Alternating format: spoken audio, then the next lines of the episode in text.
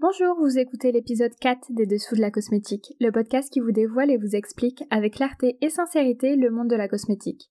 Je suis Julie Magan-Castel, biologiste, chimiste et cosmétologue spécialisée en cosmétique naturelle, et aujourd'hui nous allons parler des coulisses d'un lancement cosmétique. En effet, pour ce quatrième épisode, nous allons voir les principales étapes nécessaires avant de mettre un produit sur le marché. Avant de se retrouver dans nos salles de bain, nos cosmétiques ont dû passer plusieurs étapes cruciales lors de leur développement. Il est important pour vous de connaître ces différentes étapes pour que vous puissiez évaluer vos produits pour ce qu'ils sont vraiment. Pour toutes les recherches et l'organisation qu'ils ont nécessité, pour les tests qu'ils ont dû passer, mais aussi pour anticiper le prix du cosmétique.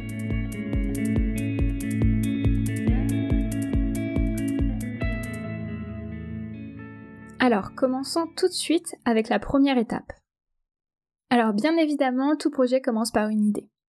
Et cette phase d'idéation se fait généralement par l'équipe de développement de nouveaux produits, aussi appelé euh, dans le jargon NPD. Donc NPD, c'est l'acronyme pour New Product Development. Alors, qu'est-ce qui fait qu'un produit est réussi? Donc, pour que le produit soit réussi, il faut qu'il s'intègre au mieux dans le catalogue de la marque. Donc, quand je dis ça, ça veut dire qu'il faut qu'il corresponde à l'image de la marque, mais sans pour autant cannibaliser les autres euh, produits déjà existants. Donc, si par exemple la marque euh, a un catalogue seulement de 4 produits, et qu'elle cherche à sortir un cinquième produit, il va sûrement pas être judicieux de sortir un deuxième masque visage aussi axé sur l'hydratation. Car il va peut-être faire de l'ombre au premier masque déjà sur le marché, si son utilité est la même et sa forme est la même aussi. Il faut aussi que le produit soit innovant, ou du moins qu'il ait un point de différenciation par rapport à ses concurrents directs sur le marché. Il faut qu'il soit adapté aux clients de la marque, donc si la marque possède euh, des collections, il faut aussi qu'il soit adapté aux clients de la collection. Parce que généralement les marques ont plusieurs collections, et elles différencient leur collection en fonction du type de peau. Ainsi, on pourrait facilement euh, imaginer qu'une marque a une collection pour les peaux mixtes, une collection pour les peaux sèches, une collection pour les peaux matures, etc. Donc toutes ces collections, elles auraient des actifs différents en fonction du type de peau visée, mais aussi du coup des personnes différentes. D'ailleurs, généralement, les collections qui visent les peaux matures sont vendues plus cher que les collections qui visent les peaux grasses, car généralement la cible client a plus de moyens. Mais on retrouve aussi ce phénomène déjà au niveau des ingrédients. Donc les ingrédients souvent pour peau mature, anti-rides, sont plus chers que des, ingrédients pour les peaux grasses. Mais revenons à notre étape d'idéation. Donc où est-ce qu'on est? L'innovation ou l'idée phare du concept peut se centrer autour de différentes caractéristiques. Donc par exemple, l'idée phare pourrait être un nouveau actif très performant. Ou alors ça pourrait être une forme de produit étonnante pour son utilité. Donc euh, par exemple un phare à paupières qui à la forme d'un vernis à ongles. Ça pourrait être un packaging spécial. Donc par exemple un packaging qui a une pompe qui permet de mélanger le contenu de deux contenants distincts. L'innovation, ça pourrait aussi être euh, une nouvelle technologie de formulation. Donc par exemple la microfluidique. Vous savez, la microfluidique, c'est cette science qui permet d'obtenir des petites sphères qui sont en suspension dans un liquide sais pas si vous avez déjà vu ça, on dirait des petites, euh, des petites boules qui flottent comme ça dans le liquide. C'est assez mignon, c'est déroutant, c'est disruptant même. Sinon, l'idée phare, elle pourrait se tourner autour d'une forme de produit qui serait super écologique, comme des produits rechargeables par exemple. Pour s'assurer de l'originalité de ce nouveau concept, il est donc primordial de faire une étude de marché, c'est-à-dire de lister les projets similaires qui sont vendus au même endroit que le nouveau projet, ayant la même distribution. Donc lors de l'étude de marché, il est super important de souligner les concepts euh, des concurrents, leurs ingrédients clés, les packaging utilisés, le prix de revente, enfin tout ce qu'on peut, euh, tout ce qu'on peut glaner comme information, c'est super important. Et pour chaque concurrent, il faut aussi identifier les points de différenciation avec le nouveau concept. c'est-à-dire, euh, je sais pas, moi je fais un nouveau baume à lèvres, il va falloir que j'arrive à trouver un point de différenciation de mon nouveau baume à lèvres par rapport à tous les autres baumes à lèvres qui sont déjà sur le marché.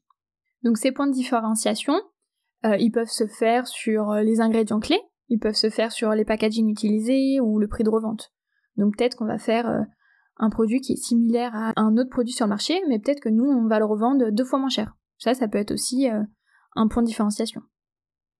Il n'y aurait pas d'intérêt pour le consommateur de trouver deux produits tout à fait similaires sur le marché. Donc pendant l'étude concurrentielle, il est également très probable de se rendre compte des concepts que l'on admire ou euh, ceux auxquels on n'adhère pas du tout. Et donc l'étude concurrentielle peut aussi également préciser euh, les derniers détails du futur projet, du futur concept, et du coup d'aider un peu à l'écriture du brief. Le but dans cette phase d'idéation et d'étude de marché, c'est de cerner l'idée, de la décrire la plus précisément possible. Il faut donc écrire un brief produit. Le brief doit contenir les moindres détails du nouveau concept, tant sur le point de vue euh, technique que marketing. Faut lister les ingrédients utilisés, la texture souhaitée, en passant par la couleur, l'aspect, l'odeur, la prise, l'application, mais aussi le fini, donc sur la peau, euh, le prix souhaité, la date de lancement, le packaging à utiliser, tout ce qu'on peut. Toutes les informations sont bonnes à prendre. Ensuite, lorsque le brief est complet, l'équipe de Product Development, donc l'équipe de développement produit, euh, le partage aux, équipes de formulation pour que des essais de texture soient effectués. Le laboratoire de formulation peut être soit en interne à la marque, soit en externe, donc si la marque sous-traite. Lorsque les formulateurs reçoivent le brief, ils vont l'évaluer, l'analyser et communiquer les éventuels challenges identifiés, donc grâce à leurs compétences en chimie. Ils vont ensuite commander les matières premières auprès des distributeurs avant de pouvoir commencer les premières formules. Au niveau des matières premières, généralement seuls les actifs sont décrits dans le brief. Enfin, ça dépend, hein, mais généralement. Et éventuellement une liste d'ingrédients à bannir. Donc souvent quand on développe un produit naturel, euh, si, euh, si on n'a pas de, standard euh, de formulation, donc si par exemple on formule avec un standard Cosmos, Cosmos aura déjà une liste de produits à bannir. Mais si on veut faire un produit naturel qui soit pas certifié, du coup on peut fournir au laboratoire, donc aux équipes de formulation, tous les ingrédients qu'on veut bannir. Par exemple, je veux être naturel, faites bien attention que j'ai pas de sulfate dans mon produit. Mais généralement, les ingrédients fonctionnels, donc ceux qui donnent la texture, hein, sont souvent choisis par le formulateur pour répondre à la texture décrite dans le brief. Donc ici une petite précision, hein, ce que j'appelle les ingrédients fonctionnels, c'est les ingrédients qui sont utilisés pour l'obtention de la texture, de la robustesse du produit. Donc euh, quand je dis robustesse, c'est tant sur le point de vue de la stabilité que sur la conservation faut, faut être sûr que votre produit euh, il soit beau euh, quand vous avez fini de le formuler, mais aussi il soit beau un an après. Ça, c'est un vrai challenge. Donc si vous voulez en savoir plus sur certaines catégories d'ingrédients, je vous invite à écouter et réécouter l'épisode 3 sur l'eau micellaire, dans lequel on parlait de glycol, de tensioactifs, de parfums, de conservateurs, d'ajusteurs pH. Le formulateur se mêle alors à plusieurs difficultés. Donc premièrement, l'identification des ingrédients qui vont permettre l'obtention de la sensorialité voulue, donc euh, tout ce qu'on va percevoir avec nos sens sur ce produit, donc euh, par exemple la couleur par la vision, euh, le parfum par l'odorat, la texture par le toucher. Généralement on va pas on va pas écouter notre produit, hein, mais vous avez compris ce que c'est que la sensorialité. Et en plus, le formulateur va devoir être sûr que le produit a une bonne stabilité au cours du temps. C'est-à-dire que l'aspect du produit ne change pas au cours du temps. Il faut aussi que le formulateur prévoie une bonne protection contre euh, les micro-organismes. Faut qu'il prévoie un procédé de fabrication qui soit adapté. Faut qu'il prévoie une bonne tolérance euh, de la peau en fonction de, la cible client. Et donc pour cela, il va faire plusieurs essais. Ils vont, les formuler, les envoyer aux équipes de développement de produits pour que les équipes de développement de produits puissent essayer le produit et donner leur retour. Ainsi, les formulateurs peuvent prendre ces retours en considération pour améliorer le produit. Quand je dis améliorer le produit, c'est l'améliorer pour qu'il corresponde parfaitement au produit qui a été imaginé pendant la phase d'idéation. Quand en soi, euh, peut-être dans un brief, si on veut un, produit euh, très riche, euh, la, dernière soumission que le formulateur a, faite pour l'améliorer, c'est qu'on veut une sensation plus grasse.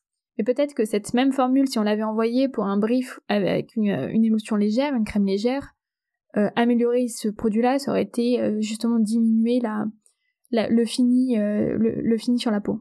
Si mon concept c'est une crème riche pour les peaux qui tiraillent l'hiver, je vais pas apprécier si les équipes de formulation me soumettent une crème légère qui pénètre hyper bien et qui laisse aucun film gras sur la peau. Même si cette crème a une texture révolutionnaire en termes d'absorption.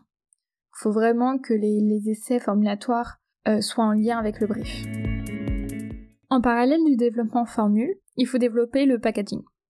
Donc les premières étapes sont très similaires. Il y a une phase d'idéation, d'écriture de brief, d'étude de marché. Ensuite, dès que le brief est écrit, il est communiqué à des suppliers de packaging, donc euh, des distributeurs de packaging, pour sourcer les composants. Et en parallèle, il est aussi donné à un designer pour créer le design. Ensuite, et après plusieurs va-et-vient entre les équipes de formulation et euh, l'équipe de développement produit, la texture peut être validée par l'équipe de développement produit. Après que l'on se soit assuré que le produit est stable dans le temps, on va pouvoir commencer la phase de test. Donc le produit est premièrement envoyé en laboratoire microbiologique pour un test que l'on appelle Challenge Test ou PET PET. Généralement PET c'est l'acronyme pour euh, le test en anglais, donc en France on utilise plus le terme de Challenge Test, bien que ce soit un nom anglophone d'ailleurs. Donc ce test, il va consister à inoculer le produit de micro-organismes. Donc on met exprès une certaine quantité de bactéries dans le produit. Et on mesure la quantité de celles-ci pendant 28 jours. Le but étant que les bactéries initialement incorporées ne survivent pas. Et donc ça, c'est grâce au système conservateur utilisé. Sachant que les bactéries ne se développent que dans un milieu aqueux, ça veut dire que si notre produit est sans eau, donc on appelle ça un produit anhydre, donc euh, quand, quand, je dis un produit sans eau, ça peut être une huile euh, démaquillante par exemple, ça peut être un baume à lèvres. Ben, c'est ce type de produits-là, ils vont avoir beaucoup moins de risques de contamination qu'une crème ou un sérum à queue ou un shampoing, qui eux contiennent de l'eau. Donc c'est très important de s'assurer que le produit résiste bien aux contaminations microbiologiques, euh, car si le produit il est contaminé et que vous l'appliquez sur votre peau, il peut déséquilibrer euh, votre microflore cutanée et donc engendrer des problèmes de peau, comme des furoncles ou l'impétigo par exemple. En plus de ça, les bactéries peuvent dégrader le produit et libérer une odeur super nauséabonde. Une coloration du produit, donc croyez-moi, vous n'aimerez pas que votre produit soit contaminé. Et on dit merci au conservateur. Nous reviendrons plus en détail sur ce test dans un prochain épisode. Ensuite, et en fonction de la zone d'utilisation, il faut prévoir des tests pour s'assurer que le produit n'engendre pas de sensibilisation. Si le produit s'applique près de l'œil, il faut prévoir par exemple un test d'irritation oculaire pour s'assurer que le produit n'irrite pas l'œil. Il existe plusieurs méthodes d'ailleurs pour évaluer le potentiel irritant de l'œil, dont des méthodes qui utilisent des modèles au laboratoire, donc pas sur des volontaires. Petite précision, hein. les tests sur les animaux sont interdits en Europe, donc l'absence de tests sur les animaux ne devrait pas être le principal argument marketing d'une marque cosmétique, car de toute manière, toutes les marques vendues en Europe n'ont pas effectué de tests sur les animaux. Quand on éclaircira ce point euh, dans un futur épisode, et spécialement si vous avez déjà entendu parler de REACH, de l'entrée sur euh, le marché chinois, etc. Alors, pour revenir euh, sur les tests à prévoir sur nos cosmétiques, il faut prévoir un test que l'on appelle aussi euh, patch test. Donc ça, c'est un test qui est effectué sur la peau d'un panel de personnes volontaires et rémunérées d'ailleurs. Donc un patch test, c'est quand on applique le produit, donc avec une certaine épaisseur, sur la peau et que l'on recouvre par un film plastique ou toute autre chose, une compresse ou peu importe, et qu'on laisse poser ça pour 48 euh, heures. Le fait de recouvrir le produit va augmenter la pénétration de celui-ci, donc dans la peau, et donc augmenter les risques d'irritation. Ainsi, si le test euh, revient négatif, donc sur, euh, sur un différent panel, je crois que généralement ça doit être 50 personnes, s'il revient négatif, c'est-à-dire qu'on s'assure que la formule n'est pas irritante ou sensibilisante pour la peau, D'autant plus que de manière générale, euh, on n'utilise pas, enfin les, clients n'utilisent pas le produit en patch test. Ils auront encore moins de risques de ce qui de, par rapport à ce qui a été testé. Puis il est aussi possible de tester le produit pour son efficacité. Donc les tests d'efficacité, ils sont pas systématiquement obligatoires. Ça va dépendre des revendications du produit, de la documentation disponible sur les ingrédients, etc. Il existe plein de différents tests d'efficacité, donc différents en fonction de ce qu'on teste. Par exemple, si on teste la capacité hydratante ou exfoliante ou nettoyante ou à unifier le teint d'un produit, euh, tous ces tests vont être différents. Donc à ce moment, on a presque tout. La formule qui est testée, le packaging qui est développé. Il faut maintenant s'assurer qu'on est en règle. Donc en fonction des pays dans lesquels le produit est distribué, il faut qu'il réponde à différents règlements. Donc prenons par exemple un produit qui est distribué et vendu en France. Il est alors soumis au règlement 1223-2009, donc hein, c'est le règlement européen, et il est donc obligatoire d'enregistrer le produit sur le portail CPNP. C'est une déclaration à faire sur Internet. En plus de ça, il faut former tout un gros dossier information produit qui reprend toutes les informations sur le produit. Donc de sa formulation, aux tests qui ont été faits dessus, et aussi en passant par les revendications. Ensuite, dernière étape mais cruciale, une bonne communication et un bon marketing autour du nouveau lancement.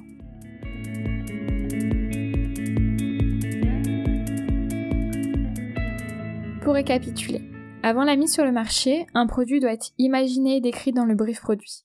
Il doit être formulé au laboratoire. Il doit être testé pour s'assurer de l'efficacité du système conservateur, de sa bonne tolérance cutanée et oculaire, surtout si le produit est appliqué près de l'œil. Il doit être euh, déclaré et enregistré sur le portail CPNP et doit faire l'objet de la rédaction d'un dossier information produit. Le packaging doit être pensé, imaginé et travaillé avec le supplier, le distributeur de packaging. Il faut une bonne communication et un bon marketing autour du nouveau lancement. Et il faut euh, produire le, notre nouveau cosmétique, notre nouveau bébé.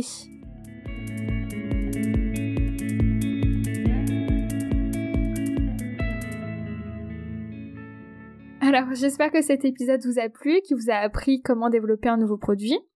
Un nouvel épisode sortira samedi prochain et vous pouvez retrouver toutes les notes de cet épisode sur mastel.fr dans la rubrique clé dessous de la cosmétique. Mastel, ça s'écrit M-A-S-T-E-L et c'est la contraction de mes deux noms de famille, Magan et Castel. N'hésitez pas à réagir dans les commentaires, à poser vos questions, à indiquer ce que vous aimeriez entendre par la suite. Vous pouvez dès aujourd'hui vous abonner au podcast Les Dessous de la Cosmétique sur les différentes plateformes de podcast, dont Spotify, et suivre son actualité sur Instagram et sur Twitter avec l'identifiant mastel-cosmétique en anglais au pluriel. Aussi, bien sûr, n'hésitez pas à partager ce podcast avec vos amis si vous pensez qu'ils pourraient l'apprécier. Merci beaucoup. Je vous souhaite une très belle semaine et vous donne rendez-vous samedi prochain pour un épisode sur l'acide hyaluronique.